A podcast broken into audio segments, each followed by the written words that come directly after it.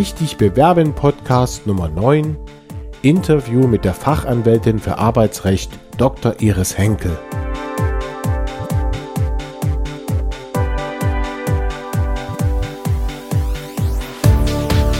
Vor circa einem Jahr ergab sich für mich die sehr erfreuliche Zusammenarbeit mit Frau Dr. Iris Henkel, einer Rechtsanwältin und Fachanwältin für Arbeitsrecht in der Leipziger Rechtsanwaltskanzlei Petersen Hartrat Bruckmeier.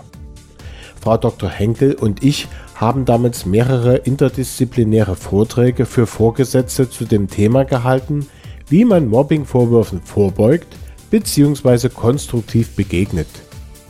Am Rande dieser Vorträge erfuhr ich von Frau Dr. Henkel auch, dass sie sich besonders gut mit der speziellen Situation von Arbeitnehmern auskennt, deren Unternehmen von einer Insolvenz bedroht ist. Auf meine Anfrage war Frau Dr. Henkel sofort und sehr gerne bereit, etwas von diesem Wissen auch einmal in Form eines Interviews für die Hörer meiner Podcasts weiterzugeben. Aus dieser Idee ist inzwischen Realität geworden und damit wünsche ich Ihnen trotz dieses sehr ernsten Themas viel Freude beim Zuhören.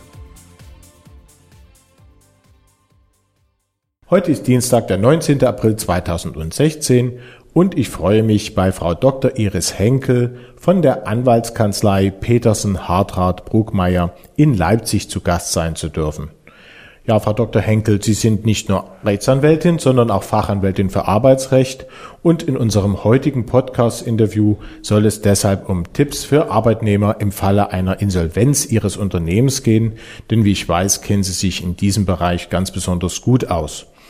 Und bevor ich jetzt zu den einzelnen Fragen zu diesem Thema komme, möchte ich Sie jedoch bitten, kurz etwas zu Ihrer Person, Ihrem beruflichen Werdegang und vielleicht auch Ihrer Kanzlei zu sagen. Ja, hallo. Ich freue mich auch, dass Sie mich interviewen heute, Herr Kaiser. Meinen Namen haben Sie ja schon gesagt. Ich bin seit 16 Jahren als Anwältin tätig und seit über 10 Jahren habe ich die Zulassung zur Fachanwaltschaft für Arbeitsrecht. Ich bin jetzt seit 2013 in der Kanzlei Petersen Hartrat Bruckmeier angestellt und betreue den Bereich Arbeitsrecht, mache auch fast nichts anderes mehr. Wir sind mittlerweile fünf Arbeitsrechtler, sind aber im gesamten Bereich des Wirtschaftsrechts tätig, also haben auch Kollegen, die viel öffentliches Recht machen oder Handels- und Gesellschaftsrecht, Steuerrecht und solche Dinge. Das Thema Insolvenz und Arbeitsrecht hat mich sehr lange beschäftigt, weil ich die ersten fast 13 Jahre meiner beruflichen Tätigkeit für einen Insolvenzverwalter gearbeitet habe und dort äh, auch die ganzen arbeitsrechtlichen Maßnahmen, Umstrukturierungen vorbereiten und dann Kündigungsschutzklagen begleiten musste. Ich habe dort also auf der anderen Seite gestanden, weil der Insolvenzverwalter tritt ja immer mit der Eröffnung des Insolvenzverfahrens in die Arbeitgeberstellung ein und ich habe ihn dann sozusagen als Arbeitgeber Bevollmächtigter und dort vertreten. Aber das war sehr umfangreich von der Tätigkeit her und sehr abwechslungsreich und daher auch sehr spannend und ich denke auch, dass ich in den fast 13 Jahren einiges mitgekriegt habe. Ja, das ist ja auch einer der Gründe, wieso ich Sie gerne für dieses Interview gewinnen wollte, weil ich mhm. denke, da haben Sie ja wirklich, äh, wirklich einen, einen sehr großen Erfahrungsschatz und vielleicht können wir den heute hier so ein bisschen zusammenfassen und mal so ganz grundsätzlich den Leuten, die in dieser ja etwas äh, besonders unangenehmen Situation sind, ähm, ein paar Tipps mit auf den Weg geben, was man, woran man da denken muss und wie man sich am geschicktesten eben auch als Arbeitnehmer da verhalten kann. Vielleicht jedoch zu Beginn zur besseren Abgrenzung eben dieser speziellen Situation von einer normalen betriebsbedingten Kündigung. Können Sie vielleicht noch mal einen Überblick geben über die grundsätzlichen Rechte, die man als Arbeitnehmer hat, wenn man gekündigt wird? Jetzt in Abgrenzung von diesem Spezialfall, zu dem wir dann gleich noch kommen werden. Genau. Also soweit es hier um eine betriebsbedingte Kündigung geht, dann ist zu sagen, dass man grundsätzlich gegen eine solche Kündigungsschutzklage einreichen kann. Allerdings nur dann, wenn man länger als sechs Monate in dem Betrieb beschäftigt ist und der Arbeitgeber auch regelmäßig mehr als zehn Arbeitnehmer beschäftigt, wobei hier zum Beispiel Auszubildende nicht mitzuzählen sind und Teilzeitmitarbeiter nur anteilig. Aber wenn das der Fall ist, dann kann man ganz normal Kündigungsschutzklage beim Arbeitsgericht einreichen, muss dafür die drei Wochen Frist einhalten und kann die Wirksamkeit der Kündigung vom Arbeitsgericht überprüfen lassen. Und die drei Wochen Frist beginnt ab äh, dem Ende des Arbeitsverhältnisses oder ab dem Zeitpunkt der Kündigung? Die beginnt mit dem Zugang der Kündigung. Aha. Weil manche Arbeitnehmer ja sehr, sehr lange Kündigungsfrist haben. Bis zu sieben Monaten sind ja möglich, jedenfalls nach der gesetzlichen Regelung. Und der Arbeitgeber soll relativ schnell Klarheit darüber bekommen und der Arbeitnehmer natürlich auch, ob er nun dort weiter beschäftigt werden kann und muss oder eben nicht. Mhm. Gut. Und das wäre jetzt, also das gilt ganz allgemein, das hat ja jetzt mit dem Insolvenzfall gar mhm. nichts zu tun mhm. und würde also für die normale betriebsbedingte Kündigung gelten. Und welche Besonderheiten mhm. gibt es denn jetzt eben gerade im Falle einer Insolvenz beziehungsweise einer drohenden Insolvenz? Ich weiß gar nicht, wird da überhaupt auch entschieden? Also wenn das so äh, gibt's da gibt's dann wird zwischen diesen zwei Varianten entschieden oder ist das rechtlich ein und dieselbe Da wird Sache? schon unterschieden, denn es gibt ja ein sogenanntes vorläufiges Insolvenzverfahren. Also wenn das Unternehmen merkt, dass es die Verbindlichkeiten nicht mehr bedienen kann innerhalb einer bestimmten Frist, dann sind die Geschäftsführer gehalten, den sogenannten Insolvenzantrag zu stellen.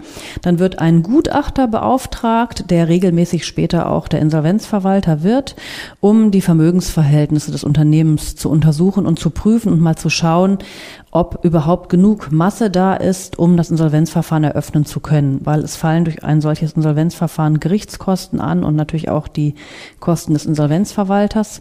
Und äh, wenn das Unternehmen schon gar nicht mehr genü genügend ausreichende finanzielle Mittel hat, um diese Kosten zu tragen, dann wird der Antrag mangels Masse in der Regel abgewiesen mit der Folge, dass dann ähm, ja die Gesellschaft als aufgelöst gilt. In der Praxis kommt das aber fast nur nach meinem Kenntnisstand bei Unternehmen vor, die auch gar keine Arbeitnehmer mehr haben. Hm. Weil wenn Arbeitnehmer da sind, dann sind durchaus Dinge noch zu regeln, wie die Löhne und so weiter. Und da kann man nicht einfach die Gesellschaft dann hm. auflösen. Und wenn der Sachwalter feststellt, es sind genü genügend finanzielle Mittel da, dann wird das Insolvenzverfahren eröffnet und mit diesem Zeitpunkt wird dann der Insolvenzverwalter bestellt und tritt dann in die Arbeitgeberstellung ein. Und manchmal ist es so, dass das Insolvenzgericht für diesen Zeitraum der vorläufigen Insolvenzverwaltung noch die Geschäftstätigkeit der Geschäftsführer ein bisschen einschränkt, dass bestimmte Geschäfts, äh, ja, Geschäfte nur mit Zustimmung des Insolvenzverwalters erledigt mhm. werden dürfen. Darunter können auch Kündigungen fallen. Dann müsste man, wenn man in diesem Zeitraum eine Kündigung bekommt, eben darauf achten, äh, als Arbeitnehmer, ob da die Zustimmung des Insolvenzverwalters erforderlich war und wenn ja, dass sie dann auch vorliegt. Das heißt, wenn das notwendig gewesen wäre oder notwendig ist und aber nicht passiert ist, dann könnte man also an der Stelle als Arbeitnehmer die darauf Kündigung verweisen schon. und genau. die, die Kündigung wäre damit unwirksam. Ist das, richtig, habe ich das so richtig, richtig verstanden? Richtig, hm. genau. Hm. Das ist nach meinem Kenntnisstand allerdings nicht so die normale Vorgehensweise, dass man schon vor Eröffnung des Insolvenzverfahrens kündigt, sondern der Insolvenzverwalter wartet in der Regel ab bis zur Eröffnung des Insolvenzverfahrens. Hm. Da kommt es auch immer so ein bisschen drauf an, wie viel Zeit noch ist, wie lange die Mitarbeiter ihre Löhne nicht mehr bekommen haben ähm, und wie viel Zeit er hat, das dann auch vorzubereiten. Aber der Insolvenzverwalter, jetzt komme ich auch schon zu einer Besonderheit in der Insolvenz, hat den Vorteil, dass er mit kürzeren Kündigungsfristen kündigen kann. Der Insolvenzverwalter kann mit einer maximalen Kündigungsfrist von drei Monaten kündigen. Also das heißt, dass wenn auch jemand sehr, sehr lange beschäftigt ist und eigentlich eine Kündigungsfrist von sieben Monaten hätte, dass der Insolvenzverwalter mit der kurzen Kündigungsfrist kündigen kann. Und dadurch lohnt sich das meistens dann auch nicht so kurz vor Eröffnung des Insolvenzverfahrens zu kündigen, weil da gilt ja noch die lange Kündigungsfrist und die mhm. kann man dann eben nach Eröffnung dann abkürzen. Und ähm, da wäre es dann auch für den Arbeitnehmer wichtig zu wissen, dass ihm diese verkürzte Kündigungsfrist natürlich als Kündigungsfrist schon und als Beschäftigungszeit verloren geht. Aber das Entgelt, was einem dadurch entgeht, das kann man zur Insolvenztabelle anmelden. Aha, das heißt also, man würde dann doch für den gesamten Zeitraum noch bezahlt werden Hoffentlich jedenfalls. Ja, also bei der Insolvenztabelle ist das natürlich auch wieder etwas problematisch, weil in die Insolvenztabelle, äh, da gehören grundsätzlich alle Forderungen und Verbindlichkeiten rein, die bis zum Tag der Eröffnung des Insolvenzverfahrens entstanden sind. Und die Abkürzung der Kündigungsfrist ist ja erst nach Eröffnung des Insolvenzverfahrens entstanden. Trotzdem sagt der Gesetzgeber, die Verkürzung, diese verkürzte Zeit soll zur Insolvenztabelle angemeldet werden mit dem Entgelt, was einem dadurch als Arbeitnehmer entgangen ist. Das Problem an der Sache ist, dass diese Tabellenforderungen erst als allerletztes bedient werden. Mhm. Also erst dann, wenn wirklich alle anderen Sachen abgewickelt sind, alle Forderungen, die nach Eröffnung des Insolvenzverfahrens entstanden sind, erledigt und erfüllt sind, sodass oft für diese Tabellenforderungen gar nichts mehr übrig bleibt. Mhm. Oder man bekommt vielleicht noch eine kleine Quote drauf ausgezahlt. Aber jedenfalls sollte man das nicht unter den Tisch fallen lassen. Mhm. Gut, auf alle Fälle sollte man das als Arbeitnehmer mit dem Auge behalten dass Richtig. dort unter Umständen ein Anspruch entsteht und wenn noch genug Masse da ist, der dann auch äh, entsprechend zu bedienen ist. Genau. Mhm. Was gibt's sonst noch für Besonderheiten in dem Zusammenhang? Ja, grundsätzlich gar nicht so viele, weil der Insolvenzverwalter auch ganz normal an das Arbeitsrecht gebunden ist, wie jeder Arbeitgeber auch. Also die Abkürzung der Kündigungsfrist ist sicherlich eine Besonderheit. Und eine Besonderheit besteht noch, wenn es einen Betriebsrat gibt. Dann gibt es in der Insolvenzordnung einige Besonderheiten, wenn der Insolvenzverwalter plant, den Betrieb jetzt umzustrukturieren, also ihn zu verkleinern oder zu schließen. Das muss auch ein Arbeitgeber, der nicht in der Insolvenz ist, immer mit dem Betriebsrat verhandeln und darüber einen Interessenausgleich und einen Sozialplan schließen. Der Insolvenzverwalter muss das auch. Aber er hat den Vorteil, wenn er so einen Interessenausgleich geschlossen hat, dass praktisch die Kündigungsschutzklagen, die dann daraus folgen, kaum mehr Aussicht auf Erfolg haben. Es sei denn, er macht einen formellen Fehler, weil die Insolvenzordnung gibt da einige, stellt einige Vermutungsregelungen auf. Also die Insolvenzordnung sagt, wenn der Insolvenzverwalter einen Interessenausgleich mit Namensliste geschlossen hat mit dem Betriebsrat, dann wird vermutet, dass dringende betriebliche Erfordernisse vorliegen, die den Wegfall der Arbeitsplätze bedingen und die soziale Auswahl, die ja auch in einer normalen betriebsbedingten Kündigung zu prüfen ist, wird nur auf grobe Fehlerhaftigkeit überprüft. Mhm. Und das heißt in der Tat, dass man da als Arbeitnehmer dann in so einer Situation sehr schlechte Karten hat. Aber Darüber hinaus gilt das normale Arbeitsrecht. Ja, eine Besonderheit fällt mir gerade noch ein zum Sozialplan. Ähm, der Insolvenzverwalter ist auch verpflichtet, mit dem Betriebsrat einen Sozialplan zu schließen. Allerdings hat er, was das Sozialplanvolumen anbelangt, nicht so wahnsinnig viel Spielraum. Er darf nur maximal 2,5 Gehälter pro Mitarbeiter einstellen. Das dient auch dem Schutz der anderen Gläubiger. Der Insolvenzverwalter soll eben nicht das gesamte Vermögen, was vorhanden ist, an die Arbeitnehmer verteilen dürfen, sondern es muss auch noch was für die anderen Gläubiger übrig bleiben. Mhm, mh. Wie ist das eigentlich? Man hört ja hin und wieder auch von dem Fall, dass ein Unternehmen insolvent ist, das zu einem Firmenverbund gehört, dem es eigentlich sehr gut geht. Also wo man sagt, ja, dieses Unternehmen ist praktisch pleite aber eigentlich geht's denen ja ganz gut. Also das, die, die Mutterunternehmen, die Mutterunternehmung hat dann also eigentlich, äh, macht dicke Gewinne und trotzdem ist also dieser, diese eine Tochter eben pleite. Und da kann man ja auch dann vermuten, dass da vielleicht, dass das gewollt ist, dass da Gestaltung dahinter ist. Und äh, gibt es dazu irgendwelche speziellen Regelungen, um, um das sozusagen arbeitnehmerfreundlich äh, zu behandeln? Grundsätzlich ist es so, dass jedes Unternehmen ein eigenständiger Rechtsträger ist und daher die Insolvenz eines Unternehmens keine Auswirkung auf das andere Unternehmen hat. Und insofern ist es dann eben auch egal, ob ein Unternehmen zu einem Konzern gehört, äh, wo es der Mutter sehr gut geht und die Tochter rutscht jetzt in die Insolvenz ab. Das spielt erstmal keine Rolle, weil es zwei unterschiedliche Rechtsträger sind. Es kann eine Rolle spielen, wenn man als Arbeitnehmer einen sogenannten Konzernschutz in seinem Arbeitsvertrag vereinbart hat. Also, dass man sich verpflichtet, gegebenenfalls auch für andere Konzernunternehmen tätig zu werden.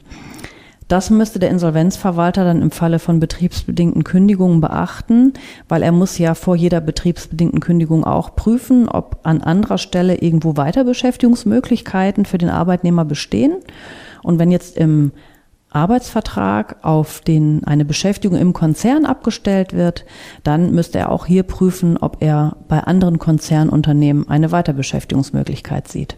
Das heißt, das sollte man dann als Arbeitnehmer gerade bei den äh, bei Unternehmen, die zu einem größeren Verbund gehören, auf alle Fälle mal prüfen, ob das im eigenen Arbeitsvertrag steht. Wahrscheinlich ja. hat man das bei der Einstellung nicht wirklich großartig beachtet in den meisten Fällen.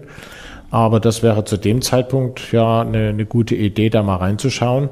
Wie oft kommt denn das überhaupt vor? Also ist das äh, fast das gar nicht. Fast gar nicht. Also es ist wirklich praktisch kaum relevant. Ich habe es vereinzelt mal gesehen in meinen fast 13 Jahren, aber ich muss ehrlich gesagt, das war vielleicht ein, zwei Mal. Hm. Eigentlich gibt's das nicht, weil die Unternehmen natürlich schon gucken, dass sie die Mitarbeiter in den Unternehmen auch beschäftigen und einsetzen, wo sie angestellt sind.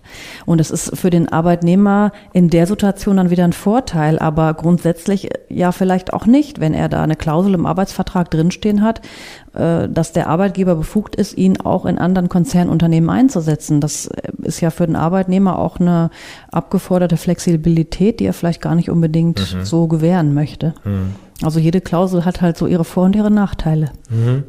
Wie ist es mit dem EU-Recht? Das spielt ja oftmals heutzutage irgendwo eine Rolle wenn es eigentlich auch um, um, um die nationale, nationalen Regelungen geht. Mhm. Wie, sieht, wie sieht das in diesem Zusammenhang da aus? Also es gibt einige EU-Richtlinien, die auch in deutsches Recht umgesetzt worden sind und die auch im Fall der Insolvenz eine Rolle spielen, allerdings auch außerhalb der Insolvenz. Also das ist wieder ganz normales Arbeitsrecht. Ich denke da zum Beispiel an Paragraph 613a BGB, der ja den Betriebsübergang regelt und welche und Rechte und Pflichten damit verbunden sind wenn ein Arbeitsverhältnis von einem Arbeitgeber zu einem anderen Arbeitgeber übergeht. Im Fall der Insolvenz kommt ja sehr häufig vor, dass der Insolvenzverwalter, wenn er noch einen, einen Betrieb hat, der noch lebt, dass er diesen irgendwann verkauft. Und dann kommt natürlich 613a zum Tragen und 613a beruht auf einer europarechtlichen Richtlinie. Dann gibt es noch im Kündigungsschutzgesetz eine Vorschrift, Paragraph 17, der auch auf einer EU-Richtlinie beruht und der regelt, dass der Arbeitgeber und im Insolvenzverfahren eben der Insolvenzverwalter verpflichtet ist, bei Massenentlassungen vor Ausspruch der Kündigung eine Anzeige an die Bundesagentur für Arbeit zu erstatten. Äh, und weitergehend im Text dann ist der Insolvenzverwalter, Schrägstrich Arbeitgeber auch verpflichtet, äh, das vorher mit dem Betriebsrat zu verhandeln und auszuloten, ob es nicht auch noch irgendwelche Möglichkeiten gibt, die Kündigungen zu vermeiden. Mhm. Wie sieht es aus jetzt ganz konkret? Welche Maßnahmen sollte man denn als Arbeitnehmer nun in welcher Reihenfolge ergreifen, wenn man hört, dass also das Unternehmen von der Insolvenz bedroht ist, beziehungsweise eben sogar schon also insolvent ist? Also grundsätzlich sollte man erstmal normal weiterarbeiten, weil wenn man nicht weiterarbeitet, wäre das eine Arbeitsvertragspflichtverletzung und die würde den, das Unternehmen oder den Insolvenzverwalter berechtigen, fristlos zu kündigen. Eine Ausnahme davon gibt es, wenn der Lohn jetzt schon längere Zeit nicht mehr gezahlt wurde, für zwei, drei Monate, dann kann man auch als Arbeitnehmer fristlos kündigen. Die Frage ist allerdings, ob man das wirklich will, denn es gibt in dem Insolvenzverfahren die Möglichkeit, Insolvenzgeld zu beantragen bei der Bundesagentur für Arbeit, und zwar bis zu drei Monate vor Eröffnung des Insolvenzverfahrens für den Zeitraum, für den man eben kein Entgelt bekommen hat.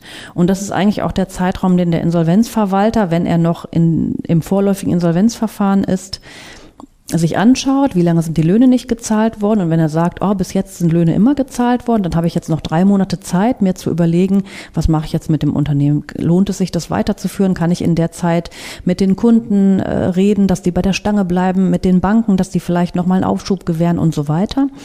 Also insofern ist man da gut abgesichert und das läuft auch alles automatisch über das Insolvenzverwalterbüro. Also die beantragen dann das Insolvenzgeld und tragen dann alles normal ein, sodass der Arbeitnehmer da auch finanziell abgesichert ist. Und wenn jetzt schon seit ein, zwei Monaten kein Lohn mehr gezahlt worden ist, bemüht sich der Insolvenzverwalter in der Regel auch um eine Vorfinanzierung des Insolvenzgelds durch die Bank, damit die Leute eben schnell auch ihre Löhne und Gehälter bekommen. Da heißt es also, dass man dann rückwirkend bis zu drei Monaten noch Insolvenzgeld bekommen würde, Richtig. wenn das, also wenn man schon eine Weile, also sagen wir mal jetzt drei Monate kein Geld bekommen hat, würde man das auch, wenn es nicht so sehr gut steht um das Unternehmen durch das Insolvenzgeld, also rückwirkend noch äh, rückwirkend eine Bezahlung in dem Sinne genau. erhalten für diesen Zeitraum. Genau, aber eben nur maximal diese drei Monate.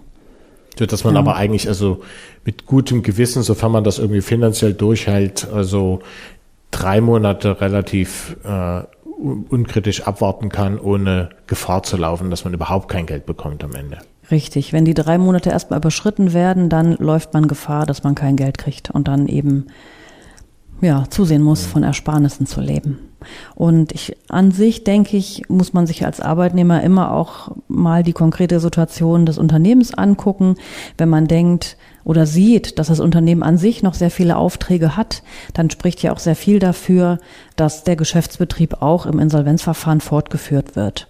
Und dann hat man auch eine ganz gute Prognose, dort weiter beschäftigt werden zu können. Dann kann man erstmal in Ruhe abwarten, was eigentlich passiert, bevor man jetzt äh, selber schnell kündigt und dann vielleicht Arbeitslosengeld beantragen muss und vielleicht sogar noch eine Sperre verhängt bekommt von der Bundesagentur. Aber wenn der Geschäftsbetrieb schon am Zusammenbrechen ist, äh, und eigentlich man hat kaum mehr was zu tun, dann wird es für einen Insolvenzverwalter natürlich auch sehr schwierig, da dem Unternehmen wieder Leben einzurauchen. In dieser Situation sollte man sich sicherlich darüber Gedanken machen, mal eine Bewerbung zu schreiben und ja, das Unternehmen zu verlassen. Ja, ich sehe das ja als aus Sicht des, des Karrierecoaches natürlich auch so, dass gerade bei, wenn eine echte Massenentlassung ansteht, also wie, ich denke zum Beispiel an den Fall Nokia in, in Bochum war das, glaube ich, ja, mhm. ich bin mir nicht ganz sicher. Ähm, da ist es ja so, es gibt ja in der Region dann schon noch Arbeitsstellen, aber es ist klar, nicht für Tausende. Und vor dem Hintergrund würde ich, glaube ich, eher sagen, also man sollte lieber relativ schnell handeln und sich dann was relativ schnell was Neues suchen, um noch eine der wenigen regional verfügbaren Stellen, die zum eigenen Profil natürlich passen müssen, zu bekommen, als dann am, am Ende vielleicht bis zur letzten Minute zu warten und dann ist aber auch wirklich alles weg und dann gibt's auch wirklich gar nichts mehr, weil da wirklich alles, was irgendwie verfügbar war, inzwischen besetzt wurde in der Region. Das ist natürlich jetzt eine schwierige Sache, weil man nicht weiß, wie geht's vielleicht doch weiter oder, oder nicht. Aber gibt's da aus arbeitsrechtlicher Sicht sag ich mal, eine, das war jetzt rein die, eine, eine rein praktische Überlegung hinsichtlich der freien Arbeitsstellen und des schnellen Handelns. Aber gibt's arbeitsrechtlich vielleicht einen Tipp, vielleicht der sogar komplett konträr ist? Wie sehen Sie das? Also eigentlich ähnlich wie Sie. Also wenn man die Chance hat, irgendwo anders unterzukommen, dann sollte man die vielleicht auch ergreifen, um zu einem gesunden Unternehmen zu kommen. Weil es ist klar, in der Insolvenz irgendwas wird passieren. Der Insolvenzverwalter kann jetzt nicht 20, 30 Jahre lang den Betrieb fortführen. Der muss sich irgendwas überlegen. Der muss dann entweder verkaufen oder wenn er merkt, es läuft nicht, dann muss er vielleicht doch den Betrieb schließen oder vielleicht findet er auch jemanden äh, aus der Management-Ebene, der das dann wieder übernimmt. Äh, das nennt man, nennt man dann Management Buyout. Aber irgendwas wird passieren. Und äh, wenn man bleibt, dann muss man sich im Klaren darüber sein, dass man unter Umständen auch eine sehr lange Zeit der Unsicherheit hat, die man mittragen muss und die man verkraften muss. Ich meine, irgendwann denkt man vielleicht nicht mehr daran, wenn das Insolvenzverfahren schon zwei, drei Jahre läuft und es passiert einfach nichts, dann denkt man vielleicht auch, es kann ewig so weitergehen, aber das wird es auf gar keinen Fall. Mhm. Und wenn man jetzt die Chance sieht, zu wechseln, dann ist das sicherlich ein ganz guter Zeitpunkt. Man, man könnte ja vielleicht, man könnte ja vielleicht überlegen, dass wenn man bleibt, es eventuell noch eine ordentliche Abfindung gibt, aber ich vermute gerade, weil es ja ein Insolvenzfall ist, ist die Wahrscheinlichkeit eher klein oder wie oft kommt sowas dann doch noch vor? Das kommt ein bisschen auch auf die Situation drauf an. Das ist ja immer unsere Lieblingsantwort von uns Juristen. Es kommt drauf an. Da hat man sicherlich bessere Karten, wenn es einen Betriebsrat gibt und wenn man sieht, dass irgendwie umstrukturiert werden soll, also dass Personal abgebaut werden soll. Weil wenn Personal abgebaut werden soll, dann ist der Arbeitgeber oder der Insolvenzverwalter ja froh, wenn Mitarbeiter sich melden, um freiwillig zu gehen, es sei denn, das sind jetzt gerade die Leistungsträger, die man eigentlich ganz gerne halten möchte dann ist er ja froh und dann wird man sicherlich auch eine Lösung hinkriegen. Beziehungsweise der Betriebsrat hat dann vielleicht schon einen Sozialplan ausgehandelt. Da muss man eben die Ohren und die Augen offen halten, wenn man so etwas mitbekommt und bevor man dann vielleicht auch selber kündigt, lieber auf den Betriebsrat nochmal zugehen.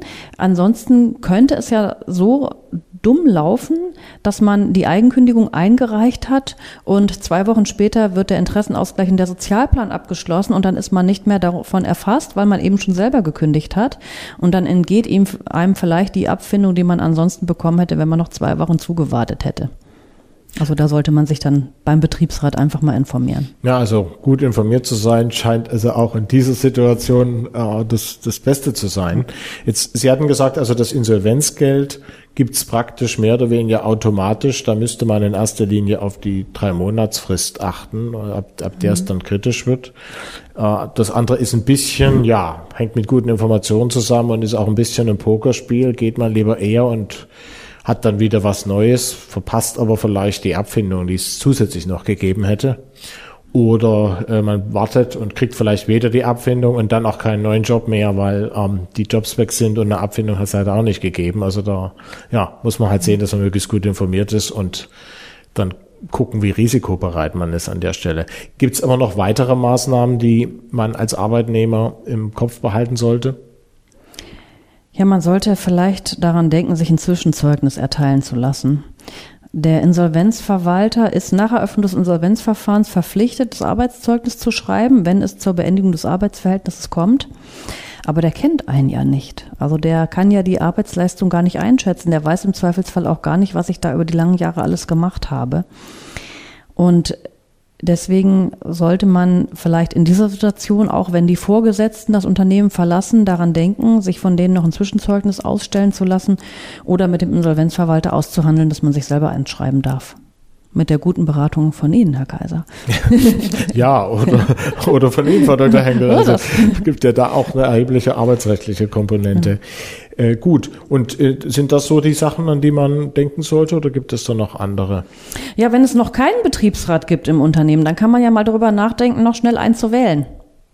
Also insbesondere in kleinen Unternehmen mit bis zu 50 Mitarbeitern gibt's eine vereinfachte Betriebsratswahl und äh, dann nochmal zwischen 50 und 100 gibt's auch nochmal eine Sonderregelung und erst ab 100 wird, das, äh, wird die Betriebsratswahl etwas umfassender und langwieriger.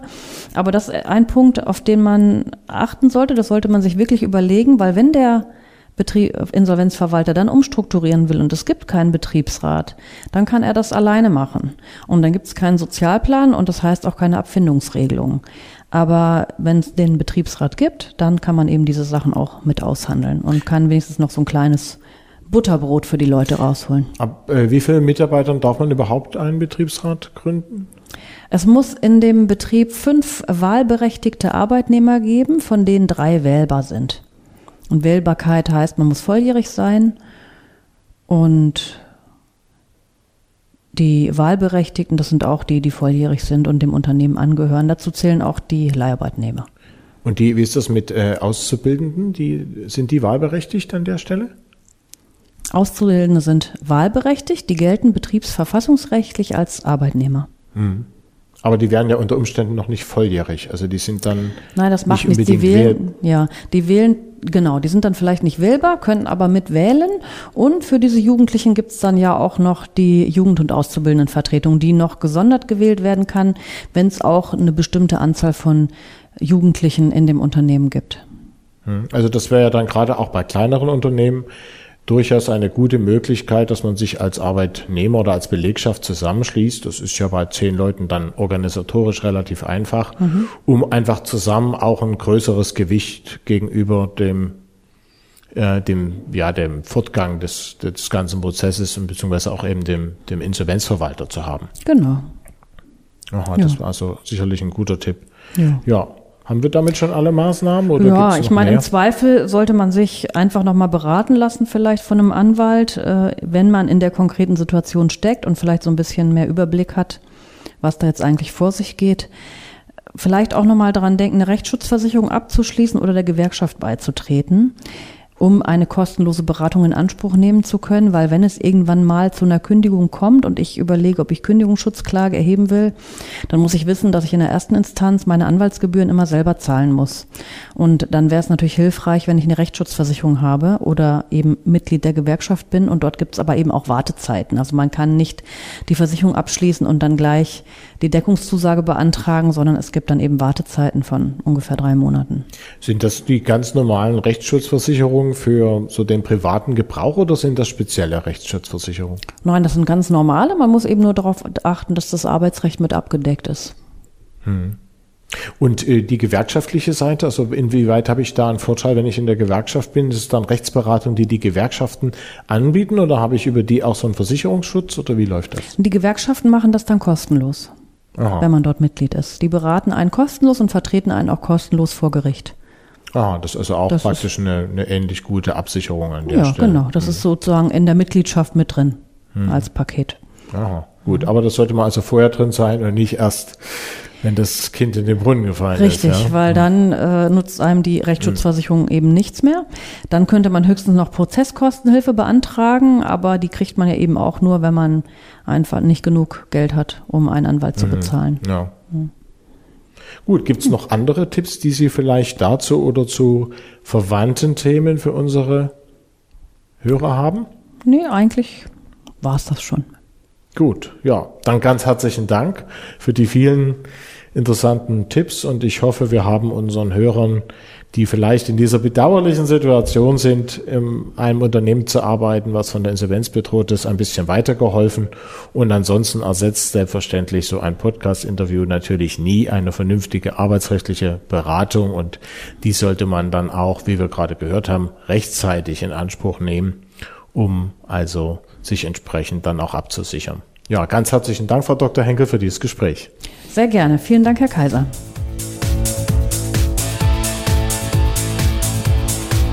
Das war mein Interview mit der Arbeitsrechtlerin Dr. Iris Henkel von der Kanzlei Petersen Hartrat Bruckmeier in Leipzig.